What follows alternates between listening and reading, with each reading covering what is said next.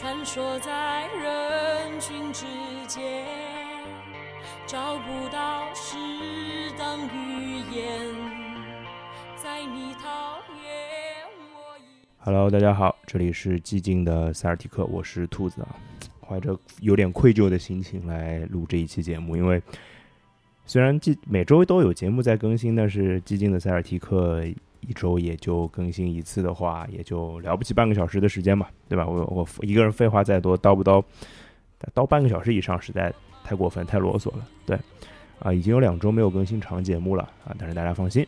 啊，下周一就会有长节目更新的，已经录完了。而且是一个你们可能完全意想不到的内容的东西啊。可能那个看那个标题，你们会觉得，哎，好像我知道你们要聊什么，但其实不是啊。另外一个就是你们可能会比较失望的事情是，这期节目可能会挺短的，这可能是史上最短的一期基金的塞尔提克。我现在是这么觉得的啊，我在开口说话的时候是这么觉得的。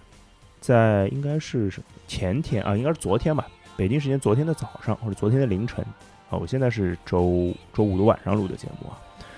周四的北京时间周四的凌晨，NBA 更新了二零二二到二三赛季的常规赛的赛程。对，这个是有意思的一个东西啊。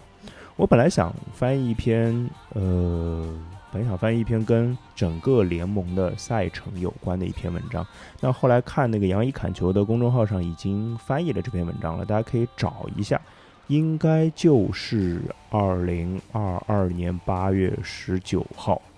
的第二篇还是第三篇吧？那篇文章是在 Cover 写的一个，就是关于整个联盟的一个赛程比较有意思的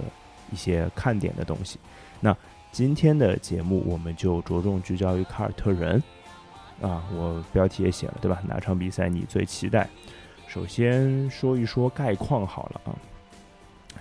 本赛季凯尔特人的揭幕战就是 NBA 的揭幕战，赛季揭幕战啊，应该是北京时间十月十九号，对，美国时间十月十八号的晚上，对，打七六人，一共有十三场背靠背，不多不算多也不算少吧，最多的球队是十五个，最少的球队是十二个，那正常。然后基本上每个重要的日子啊，都有我们的比赛，哎，对。然后有揭幕战，刚刚讲了，呃，揭幕战我们是第一场，然后圣诞大战也有我们啊，对，是打雄鹿嘛，这个待会儿还会再提到。然后还有马丁路德金日啊，也是一个很重要的一个日子，然后也有我们的比赛，好像是打黄蜂。然后今年还安排了一个叫 Rival Week，Rivals Week，就是怎么中文怎么翻译？宿敌周啊，这就死敌周吧，或者说对，就是一些。呃，有一些恩恩怨怨的球队打比赛，反正咱也有。而且这个 Rivals Week，它有总共有十一场比赛啊。它第一场是凯尔特人的比赛，最后一场也是凯尔特人的比赛啊。应该是在一月的二十四号到一月的二十八号啊，美国时间啊。第一场就是 Rivals Week 的第一场是凯尔特人对阵迈阿密热火啊，这个算是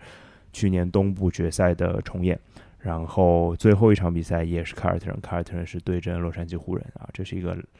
NBA 拿总冠军最多的两支球队的对抗啊。说白了，我不太知道那个时候两支球队的状况会是什么样子啊，特别是湖人，对吧？湖人这是一支随时会发生变化的球队啊。对，反正重要的日子都是有咱凯尔特人的比赛的啊，反正都安排上了，排面排面 OK 的。那接下来说笼统的说一说，就是一个比较舒服的赛程和比较艰难的赛程，大概是会是在什么时间啊？呃，十一月底到十二月底期间啊，就一个大概一个月的时间当中，有连着两个非常长的连续主场，分别是六场连续主场和七场连续主场。那七场连续主场应该总共会在主场待上十八天啊，包括圣诞大战。这可能是最近四五十年以来，呃，在主主场在波士顿待的最久的一个时间段啊，这是一个从舒适度上来说最舒服的一一段时间，就十一月底到十二月底。当然，有舒服的赛程，就一定有艰难的赛程啊。大概有三段艰难的赛程，大家可以有个印象。有一个就是在刚刚说的十一月底到十二月底的主场两个连续主场之间，有一个六六场的连续客场。啊，先是东部的篮网和猛龙的一个背靠背的客场，啊，这个其实就飞的也挺远的啊，飞到两个国家去了，是而且是个背靠背，然后直接飞到西部的四连客，是一个太平洋赛区的四连客，这是十二月份的一个艰难赛程啊，一月份是最艰难的，一月份整个这个月当中的十五场比赛里面，我们有十个客场，包括一个西部的四连客是西北区加西南区啊。然后三月份还有连续六个客场，啊，包括一个西部五连客，先是火箭，然后是西北三连，再加国王，所以大概是有这三段比较艰难的赛程。因为说实话，就是打连续客场的时候，呃，我印象会很深，是去年连续客场打到步行者那个比赛的时候，其实理论上步行者应该是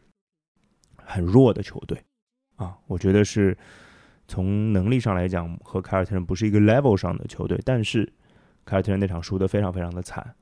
呃，步行者应该是打出了赛季最好的一场比赛，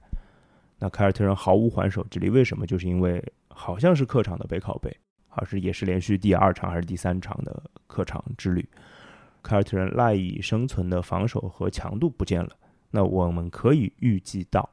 在这样的连续客场的情况下，会特别是后程啊，会遭遇到一定的问题啊，而且特别是对凯尔特人今年是一个嗯，已经在一个明面上比较高位的啊位置比较靠上的，大家会当成靶子的一个球队的一个位置上，那 毫无疑问，分配体力啊，或者说背靠背有没有球员要轮休啊，像罗威啊，像霍福德啊，甚至像布罗格登这样的球员。会不会轮休等等等等，这个都会成为在连续客场当中的一个非常重要的球队会考虑的一个因素。当然，人员的使用就一定会影响到战绩，这是毫无疑问的。啊，刚刚说了一些概况上的东西，那接下来给大家提一点点重点啊，就是有一些重要的比赛跟大家提一提好玩的。第一个当然就是揭幕战了啊，其实对揭幕战来说，除了打七六人这样一个。嗯，比较强的对手以外啊，它另外一个含义是，是对比尔拉塞尔的致敬啊。对，比尔拉塞尔还是离开了我们啊，在没有看到凯尔特人拿到第十八个总冠军的时候，对，啊，现在想想，就去年总决赛啊，上赛季总决赛没有拿下，有一点点可惜了。嗯，今年对比尔拉塞尔的致敬会有两次比较大的一个活动。第一次就是在揭幕战对七六人的比赛啊，会发布一款致敬比尔拉塞尔的城市版球衣啊。我估摸着我应该是挺想买的，我不知道就是大家有多少想买的啊？我们到时候可以一起盘一盘。对，而且我看到的是，在这个赛季会有十二场比赛穿这一件球衣。啊，六主六客啊，六个主场，六个客场会穿这件球衣，啊，挺期待它的设计是什么样子的，应该会买一件，但是具体买谁的还没有想好啊。还有一次比较大的致敬的活动会在二月十二号对阵灰熊的比赛，因为当天是比尔拉塞尔的生日啊，哎，多希望他能看到呀。但是，嗯，对啊，这个其实比尔拉塞尔活到这个年纪已经算是，嗯。长寿老人了，对不对？对他的身体来说，哎，不那么悲伤了。然后跟大家提一些比赛的重点。其实揭幕战的前两场比赛啊，赛季的前两场比赛就算是一个大考了，我觉得上强度了啊。一个是对七六人，一个是对热火啊，两场比赛。呃，对七六人嘛，现在都不应该叫这个费城七六人，应该叫费城火箭队，对吧？对啊，这他到底签了多少火箭队的人呀？就从哈登到今年签的 P.J. Tucker，好像还签了那个那个那个豪斯。对，我会想的一个事情就是，对于费城七六人这样的球队来说啊，这个球队当然关于赛季的前瞻我们会放到看台的节目里聊啊。我不知道大老师会对费城七六人有什么暴论啊？不知道，但是。我们可以去想一件事情，就是哈登和恩比德这个赛季场均加起来能拿多少个罚球，对吧？啊，我们可以开个盘，可能是二十点五之类的，可能会放一个这样的数啊，二十点三之类的，我不知道，我可能是二十这个级别朝上的，因为从上个赛季的情况上来看，哎，这个数字是超过二十的。然后我有一个脑洞，就是如果哈登和恩比德两个人都罚球还是很多的话，我觉得费城打不好。对，代表这两这两个人其实没有完全融合在一起，他们还是在不停的单打。对，这是我的想法。那至于里弗斯面对凯尔特人这样面对救主的剧情，在刚刚说的那些东西前面应该就不值一提了。那七六人算是一个开胃小菜的话，其实也不小了。那，这这道菜也够凯尔特人喝一壶的。那对阵热火就是一个开学摸底考的一个终极考，大概就是这样的。但是热火这个事儿，大家可以关注一件事儿，就是真的和凯尔特人打比赛啊，这还有两个多月嘛，两个月出头的时间啊，六十天出头。那那个时候的热火还会是现在的热火吗？因为现在热火其实还是在交易市场上比较活跃的球队。只要那个球队还姓帕特莱利，那么所有的大牌自由自由球员也好，或者说可交易的球员放在市场上，啊，你一定要考虑热火是不是一个交易他们的对象啊？对，杜兰特啊，多诺万米切尔啊，或者一些我们想不到的目标。对，别看我们之前说了啊，热火现在去避税了，但是。你哪知道莱利是怎么想的啊？这非这个事情就很有意思，啊，对。然后其实这两场比赛对凯尔特人来说是一个很好的一个检验自己成色的一个状况，对。嗯，揭幕战肯定是不好打的啊，遭遇战嘛，嗯，看谁先准备好了。然后其实要到第十场比赛啊，第十场比赛才会打到第一个西部的对手啊，这个也挺有意思的啊。就是第十场打的是灰熊，我记得上个赛季在三月份的时候打灰熊的那场胜利，被我认为是非常重要的，呃，奠定凯尔特人赛季基调的一场比赛啊。当时我记得作为节目的标题叫做“决定赛季走向的三场比赛”，其中一场就是打灰熊，我印象很深。那场比赛拿下了，那凯尔特人确实也如我节目当中所说的，拉出了在。在赛季的尾段拉出了一个非常高的走势啊，就差一点点嘛。那其实我一直觉得灰熊这样的球队是检验凯尔特人，或者说检验一个争冠球队的非常好的试金石。而莫兰特就是考验凯尔特人防守档次的一个，也是一个试金石级别的一个非常标准的试金石。对，如果你能把莫兰特限制的很好，或者说你能把莫兰特的灰熊限制的很好的话，嗯。代表你的防守确实是有点意思的，而且凯尔特人身为上个赛季防守排名联盟第一的球队，那今年想必也不会更好了，对吧？排名不可能更高了，那有没有可能保持下去啊？或者甚至我觉得，在夏天着力提升进攻的情况下，在进攻有一个巨大飞跃的情况下，我觉得防守排名。下降一点点，我也是能接受的。对我好像是这样的感受。对，莫兰特是一个很好的试金石嘛。对啊，呃，那接下来就会聊到一个就是重逢的话题啊，就是我们确实会有一些球员要面对老东家嘛。其实有一个球员，他去年来到上个赛季来到的凯尔特人，但是他还没有面对过老东家。对，这个人叫德里克怀特。啊，一月七号会是他第一次面对马刺的情况。另外一些球员和教练啊，就是制服组，其实是这个赛季来到我们球队或者离开我们球队的。比如说布罗格登，啊，布罗格登会在十二月二十一号面对他的上一个东家步行者。啊，对，当然步行者里面还会有我们的老朋友丹尼尔泰斯和内史密斯。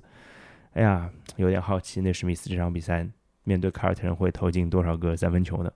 不知道 啊。对，然后四天之后的圣诞大战，布罗格登就会面对他再上一个东家，就是雄鹿，也就是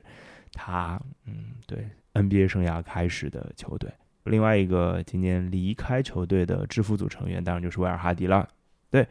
呃，他会在三月十八号第一次面对凯尔特人，然后不到两周后的三月三十一号，他就会以第一次以对手主教练的身份回到波士顿花园，还挺有意思的。重逢这个剧本总是有意思的吧？对，其实我们还会面对到很多球员，比如说像面对马刺的时候，我们希望能够看到朗福德的状况，我们希望能看到朗福德有持续进步的表现啊，能够摆脱伤病啊，包括啊，乐士理查德森也是，对，都是曾经在凯尔特人留下了很深的记忆的球员。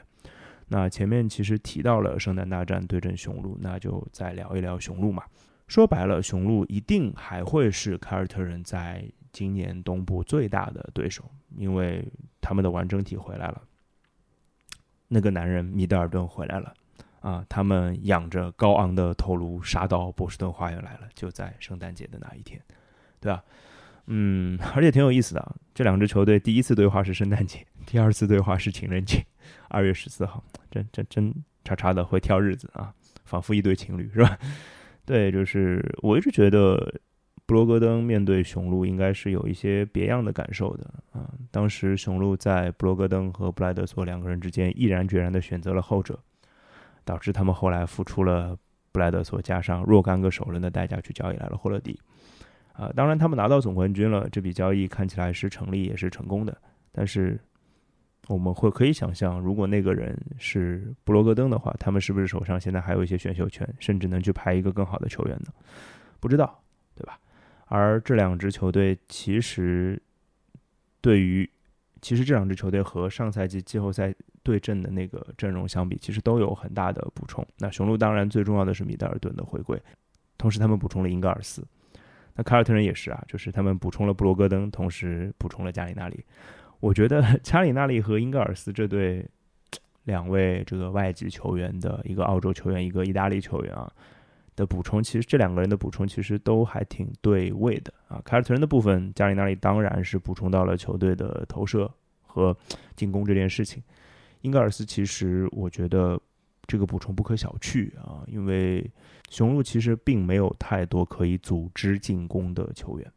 我觉得。不太多，他们更多的进攻是靠个人的单打啊，可能字母哥的快攻，甚至呃霍勒迪的米德尔顿的强投。那英格尔斯是一个很好的粘合技术的球员，可以把球倒起来。那唯一的问题就是英格尔斯大伤之后的状态会怎么样？而且就是加里纳利和英格尔斯有一点非常相像的地方，就是年纪都大了，然后都是腿脚不太方便了，对。那这两个补充，我觉得都挺好的。那谁更好？我们其实圣诞节见真章，对吧？圣诞大战永远是会被大家关注的。而且那个时候两就是大概都打了将近三十场比赛了，其实陆续有一些眉目了，对吧？那在打圣诞大战之前和之后呢？啊，在圣诞大战之前的半个月和圣诞大战之后的半个多月的时间，凯尔特人还会遇到上个赛季啊。给他们的感受最不好的那支球队就是金州勇士，啊，虽然常规赛是赢了金州勇士，但是总决赛我们实实在在的输了，而且输的没什么脾气啊。对阵勇士的两场比赛啊，或者说所谓的总总决赛重演，分别是在十二月十号和一月十九号，凯尔特人会先做客到勇士的主场，然后回到一个多月之后回到自己的主场。其实从简单的数学题的角度上来讲，凯尔特人是加了人的，勇士是少了人的，对吧？那肯定有人会觉得，嗯，凯尔特人复仇的机会来了。其实并不是这样的，我觉得没有那么简单啊。我觉得勇士虽然走了人，但是他们也补了人啊。他们补了加马卡尔格林，他们补充了低位清左。其实是我觉得，对位说张伯伦啊，不张伯伦那个那个，哎，奥托波特的离开和呃小佩顿的离开，其实。我觉得这两个人的补充，在某些层面上反而是更进步的。对，千万不要忘了，他们还有三个新秀，啊，库明加、穆迪还有怀斯曼这三个新秀是要要有上场时间的。你不要再把啊怀斯曼啊甚至库明加去当做一个高位秀球队着力培养的对象。其实现在勇士不会用这个逻辑来思考问题了。他们是卫冕冠军，他们相信自己还能再来一次的。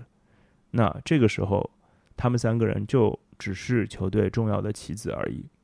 而且他们反而不会有那么大的压力，啊，或者说反而不会有锻炼他们的压力，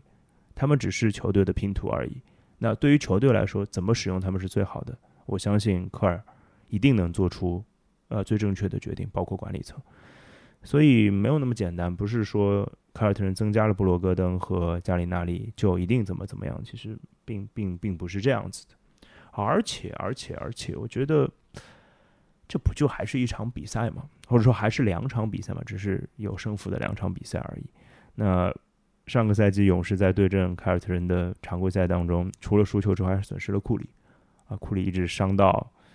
季后赛才复出，对吧？而且是上来打替补的。对，其实这只是一场比赛而已，或者说对于常规赛来说，它就是八十二场比赛一场一场的累积而已。我没有什么想法说现在就给凯尔特人的这个赛季去做一些战绩上的预测啊之类的。那我看到好像拉斯维加斯开出的赔率，凯尔特人的胜场是五十五点五，啊，五十五点五的上下盘，那这大大概是比去年要多个四五个胜场的状态。对，那大家怎么觉得呢？我也不知道，可以留言告诉我啊。虽然我不会做预测。但是有人做了预测，而且我已经看到了，而且是一个我觉得有点离谱的预测，我觉得挺挺好玩的预测吧。他不单单只预测了一个战绩，而且他把每一段凯尔特人赛程当中的这个胜负，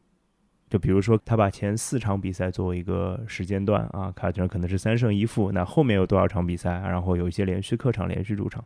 他把凯尔特人的整个赛程分成了十段，可能十来段吧，然后每一段都做了战绩的预测。好像最终预测出来凯尔特人的战绩是五十九胜，好像啊，对。那我抽空，希望在做完这期节目的或者这期节目上线的，尽快把那篇啊荒唐的，我觉得有点离谱的这个这个战绩预测给大家翻译出来，让给大家看一看啊。其实说可能是最短的节目，也许也不是，我不知道，还没有剪出来看结果。但是我今天不会放歌啊，就就给大家聊到这儿。赛程的情况大概就是这样，有一些补充的内容，大家可以留意看台 FM 的微信公众号啊，那篇文章啊也会翻译给大家看的。今天就聊到这儿，拜拜。